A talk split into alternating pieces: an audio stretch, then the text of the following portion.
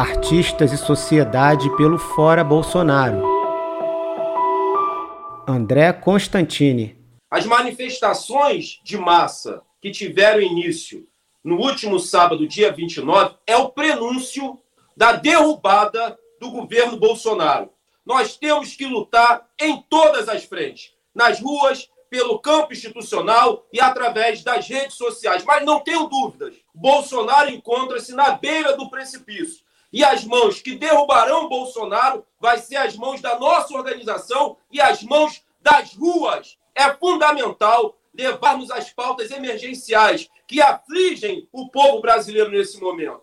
O auxílio emergencial de 600 reais até o fim da pandemia, a vacinação em massa pelo SUS e o fora Bolsonaro. Viva o Brasil, viva a democracia, vamos derrubar o Bolsonaro, porque a luta para derrubar o Bolsonaro é uma luta pela vida,